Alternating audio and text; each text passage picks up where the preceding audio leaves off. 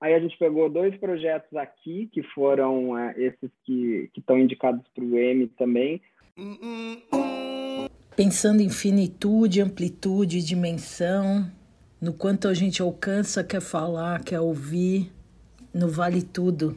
Aí eu pensei na conversa, pensei na beleza, pensei na poesia, no amor, pensei no longe, no perto, em tudo, porque a vida é sobre tudo especialmente porque a palavra em português sobretudo é sobretudo todos os assuntos e sobretudo que cobre, protege, aquece, acolhe.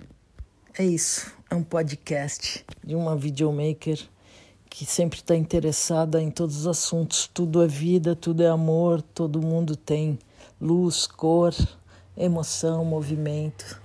Qualquer coisa me interessa que seja legal sobretudo. Bem-vindos. Bom dia. Para você também.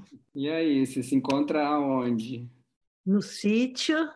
E quero te dar as boas-vindas. Estou aqui num canto porque crianças, galinhas, cachorros, bezerros, interferências normais do sítio. Olha que legal, você tem uma bola ali é, convexa. Que nem... Um lustre. Que legal. É.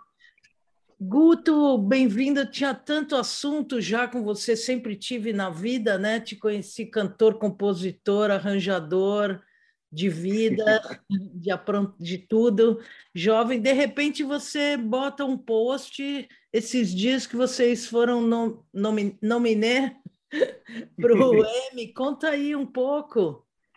Ah, pois é, foi semana passada. fiquei super, super, super feliz é, a gente foi indicado para três M's aqui de Nova York é, de, de, na programação de arte, né? Então tem uma série que a gente criou que chama Immersive World, que até ela foi feita para TV americana aqui, mas ela passa aí no Brasil também no canal Arte 1, está disponível aí. É uma série que trata sobre todas as formas de arte imersiva, né? Então é, teatro imersivo, um, instalações, é, coisas que, que tem a ver com tecnologia, realidade virtual, tudo isso entra nesse guarda-chuva aí da arte imersiva. É uma série super bacana. E, e, e, e, também a gente ficou muito feliz porque esse foi um daqueles projetos que a gente começou na guerrilha, assim, né? A gente, né? Eu, eu, comecei fazendo muito isso, né? O primeiro filme que eu fiz, que foi o Beyond Ipanema, foi totalmente feito sem dinheiro, na guerrilha e tal, né? Eu e o Beco Dranoff indo atrás das coisas e tal, e mais um monte de gente que, que ajudou e colaborou, né? Inclusive você. é, mas, ah, então, só que hoje em dia a gente, assim, graças a Deus tem tido bastante trabalho, está muito ocupado, e fica cada vez mais difícil fazer esses projetos pessoais. Mas a gente resolveu fazer essa série, o Immersive, e aí teve um resultado incrível e agora está tá indicada para o Emmy, então é um é, é extra special. Clap, clap, sempre para você. Bom, eu sou torcedora e esse negócio de na guerrilha, eu acho que a gente, quando nasce uh, com esse espírito de guerrilha, guerrilheiro sem arma, arma com a cultura, né, com o fazer, vai ser sempre, né? E fico muito, muito feliz. E esse negócio de imersivo, que eu aprendi essa palavra algum, há um tempo atrás, né, porque eu tenho essa instalação em Gólice que eu gostaria de fazer, não sei quando, mas é, tá nisso aí, experiência imersiva, 10 anos fotografando ali meu história de Rio. E aí, é, você tem um monte de transformação, né, de Curitiba, São Paulo, Nova York, várias vezes, até você morar, que você já mora, sei lá, 20 anos, 15 anos? Mais de 20, é, 23. Uau, nossa e a gente conseguiu fazer algumas coisas juntos e eu guardo com muito carinho isso tudo e a gente consegue se ver, mas é, qual que é a vantagem de estar em Nova York? Conta realmente assim de produção, mesmo quando você produz para cá, porque é, é, muita diferença, né? Brasil, Estados Unidos, é, mesmo o mundo conectado. É, eu acho que aqui, assim, né, a gente tem mais acesso a um monte de coisa e, e facilidades, né, assim, é claro, principalmente você que também é da, da mão na massa, a turma da mão na massa, você sabe disso, né? Então, acesso à, tecnologia, a máquinas, a tudo que a gente precisa para realizar esse trabalho, é, é, uma coisa muito legal, né, de ter. Hoje mesmo, amanhã a gente tem uma gravação, estava faltando umas coisas, né? A gente consegue ter acesso hoje para gravar amanhã, né? Então, isso é um presente, assim, para gente que, que gosta disso, né? E que quer fazer sempre o melhor e, e da maneira mais esperta possível, né? Porque eu acho que isso e acho que isso é uma coisa até que eu aprendi com você lá atrás e tal, que é, né, hum, às vezes não precisa de uma produção milionária, às vezes não precisa uma estrutura, né, inflada, né, com cheia de gente e tal, né? As, as coisas podem ser feitas de uma maneira mais esperta. Então, isso é uma coisa que aqui é muito fácil, né? É, enfim, e outros tipos de acesso também, né? As pessoas são muito é, apreciam muito né, quando a gente quer contar as histórias deles, né, sejam instituições ou pessoas, artistas. As pessoas têm um respeito muito grande por isso. Então, é, né, voltando um pouquinho para essa série Immersive World, né, no começo era um projeto que ainda não tinha um canal, ainda não tinha um objetivo assim claro, né? Era uma ideia que a gente foi realizando e as pessoas compram, as pessoas respeitam, elas dão o tempo, né? Topam dar entrevista, topam oferecer o material. Então, eu acho que isso é uma, é uma coisa bacana. E, e, e, claro, assim, em termos também de de estarem abertos a, a, a, assuntos diferentes, tópicos, temas, né? É, até porque tem muitos canais aqui, tem muitas plataformas, né? Então, é, né, e mais dinheiro, então as pessoas podem se dar ao luxo de fazer uma coisa que no Brasil é considerada nichada e aí não não existe orçamento para investir em coisa nichada, né? Assim, mesmo as, as grandes plataformas agora que estão entrando com tudo no Brasil, elas ainda precisam ser um pouco conservadoras porque não, né, os orçamentos não são os mesmos daqui, né? Então é, é, interessante isso, assim, acho que a, a gente vai chegar lá no Brasil também, mas é, por enquanto ainda tem certas vantagens é, o mercado daqui em relação ao do Brasil. E essa América que a gente queria, que eu pelo menos gostaria que se copiasse, não as outras que a gente não gosta. É, eu percebo. Muita, muita coisa que não deveria ser copiada, com é. certeza não percebeu um, um, papo que a gente teve um tempo atrás que mesmo as mesmas plataformas no Brasil elas não, não são só conservadoras como careta e como não existe esse adendo de orçamento para coisas legais para ser experimentais. Mas uh, voltando às suas produções, você é o producing partner. Isso, a gente tem a nossa empresa principal chama Producing Partners e aí a gente tem um, um, um selo é, chamado uh, Art Docs, que daí esse só faz conteúdo de arte. Então uhum. agora a gente tem essas duas frentes aí separadas.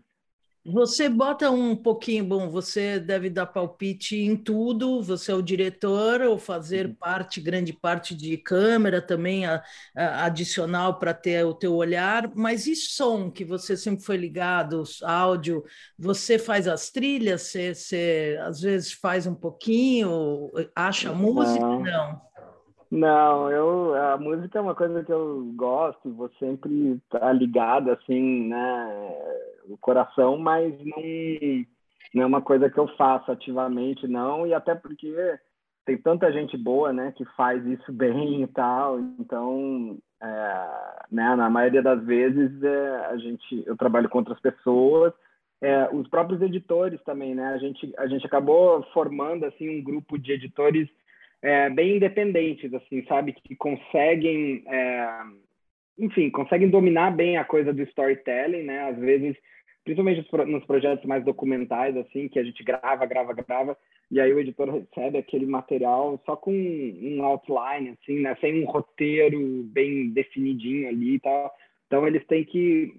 A gente formou esse grupo de, de editores que, que consegue ser bem independente, tanto no storytelling quanto na na, nessa parte aí de escolher música e tal, as trilhas, então eles já sabem também um pouco o que a gente gosta, né? Então é, tá dando certo dessa maneira.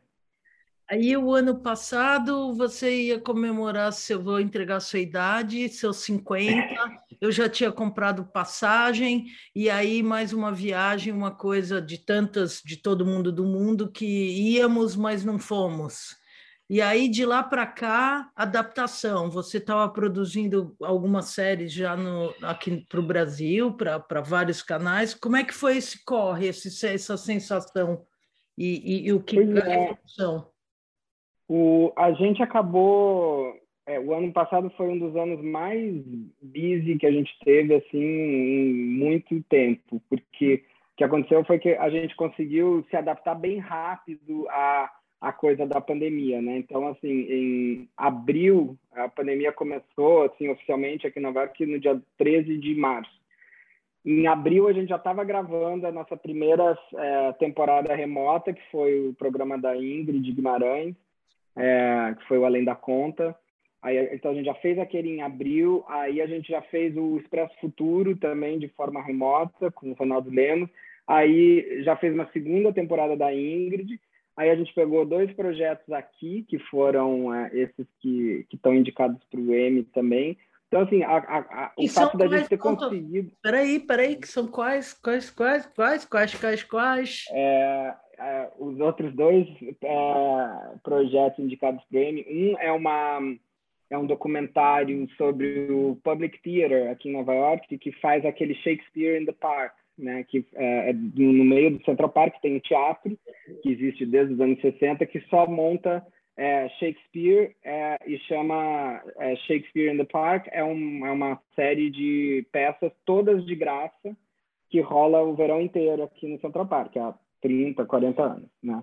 E aí é, a gente fez um documentário sobre uma das peças que eles tinham montado, é, que é um, enfim, um projeto social também, super bacana, que envolve é, pessoas de várias organizações e é muito legal. E o outro documentário é sobre a Chamber Music Society do Lincoln Center, que é a orquestra de câmara do Lincoln Center, que comemorou 50 anos também, no ano passado. E, e eles chamaram a gente para fazer um documentário sobre a história deles. E a gente fez, foi parte remoto, parte em pessoa, é, e, e, também foi indicado para o M. Então, a gente ficou bem feliz. E eu quero dizer que vocês são um dos nossos trocos emocionais, porque sempre contratam americanos para fazer coisas que brasileiros poderiam fazer. Não que eu, eu não sou bairrista, nem tenho limite, para mim o mundo poderia ser sem fronteiras, só a gente ter alguns códigos de ética, né, de, é, de moral, de verdade, né? mas sei lá se uhum, isso existe. Claro. Mas vocês serem chamados brasileiros é, para fazer coisas muito americanas, né? Assim, é. Lincoln Center é uma instituição e aí vocês furarem essa bolha, né? Eu acho que na hora que eu soube isso é muito, muito legal, né? É, foi, foi curioso esse, esse caminho também, porque assim, há muitos anos a gente queria trabalhar aqui, trabalhar mais aqui, entrar nas televisões americanas e tal. E sempre a gente ficou um pouco tímido em relação a isso, porque por causa da concorrência, né? Tem milhões de empresas maiores e tal, e um pouquinho de síndrome de, de imigrante, né? Assim, ah, não vão dar chance para a gente e tal. Então, o que, que aconteceu? É, acho que a gente só começou a ser notado quando a gente abriu essa, esse selo chamado Art Docs e começou a, a, a vender a nossa expertise de, só dentro do mercado de arte. É, porque daí a gente criou um diferencial, sabe? Então a gente não é só mais uma é, produtora que faz qualquer coisa, né? Que presta serviços. A gente começou a ser olhado assim como pessoas que que têm uma expertise no mercado de arte, que sabe fazer, é, contar essas histórias de uma maneira diferente e tal. E aí, é, né, tem uma concorrência muito menor, porque não tem tanta gente especializada assim em arte. Então isso abriu uma série de portas, né? Então eu aquelas coisas, né? Quando a gente ouve é, esses life coaches ou essas pessoas que, que ajudam, né, todo mundo a, entender a carreira, é aquela sabe, sempre, sempre falam, né? Ah, procure um diferencial, né? Encontre uma coisa que as pessoas vão perceber você e que vão te enxergar de uma maneira diferente. Então, para a gente isso foi verdade, assim, realmente a partir do momento que a gente encontrou esse diferencial, e fez um, um, site só disso e tal, eu acho que a, a, a, compreensão das pessoas aqui nos Estados Unidos mudou, né? Não, então... e quando é autêntico, né? Você nasceu nisso, você tocou, compôs, você foi muito, você sempre procurou nem procurou, né? Se foi achado é, nisso, é teu, né? E tem uma coisa que eu, eu, nunca esqueço, quando eu morava aí, eu encontrei o David Byrne num restaurantezinho aí no Sorro, e aí eu falei, pô, um dia, quem sabe, eu, um dia, quem sabe, eu posso fazer um vídeo, se eu sei que você tem várias pessoas, ele falou, you never know. E é isso, a gente... Exatamente a gente nunca sabe o caminho, tem que caminhar, né? Bom, depois é. de tantos galos e galinhas e, gente passando cachorros, eu não sei se você está escutando, eu estou tentando aqui, é, é, mas Guto, você acha que eu vou ter que fechar? Eu vou te dar essa pergunta, vou fechar a porta que as crianças estão em aula de música aqui também. Né? Ah, tá. E que aí, bom. você acha que que essa você estaria aí mais de 20 anos se não tivesse conexão, internet? Porque Brasil, saudade, família, como que é essa relação? Nossa, essa pergunta é a pergunta de um milhão de dólares. É, imaginar né, um futuro menos conectado, é, não sei, não consigo muito imaginar, né? Quando, não, eu, né? Quando eu vim para cá, realmente a internet já estava num estágio ali que né, a gente permitia a gente ficar em contato, claro, mais difícil, mais devagar, não sei o quê, mas já, já existia é. isso, né?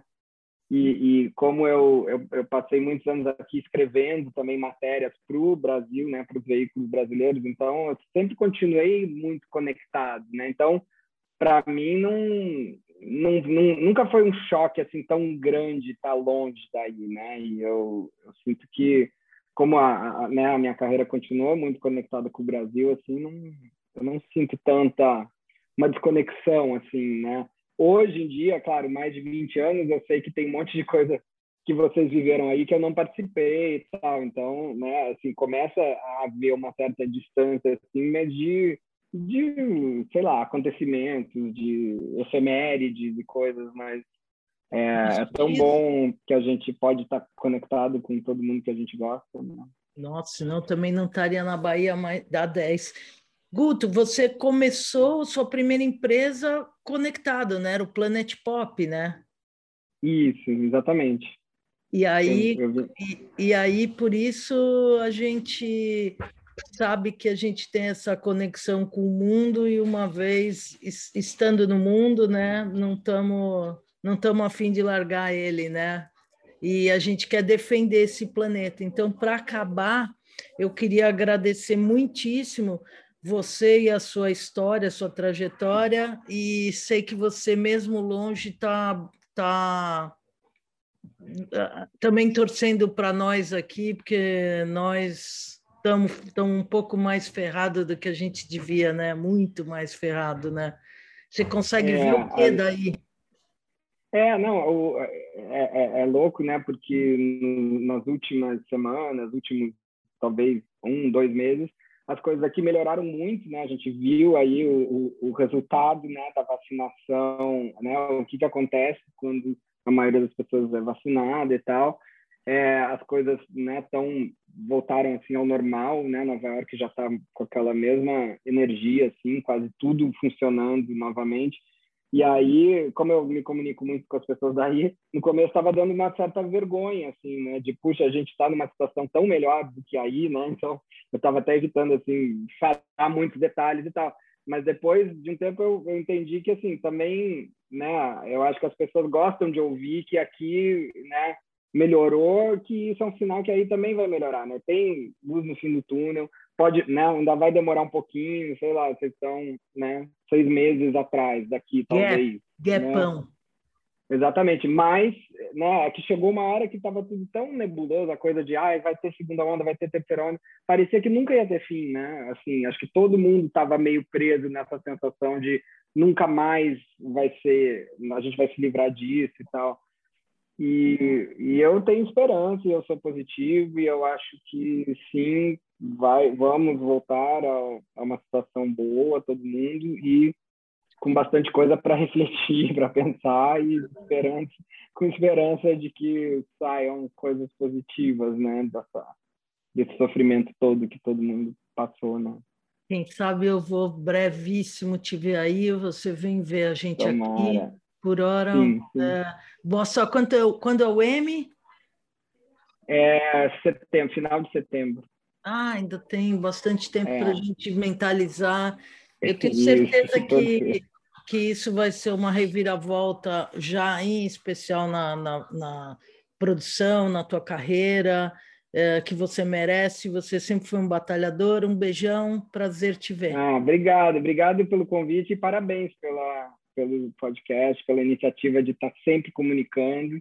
Você que inspira aí tanta gente, né, com essa com essa coisa de estar sempre comunicando e o vídeo e muitos e muitos anos de, de contando histórias, né? Então, obrigado e continue e parabéns. Tchau, queridão. Beijo, saudade. Eu sou Ruth Slinger, quero agradecer a sua audiência, a sua escuta. Até o próximo.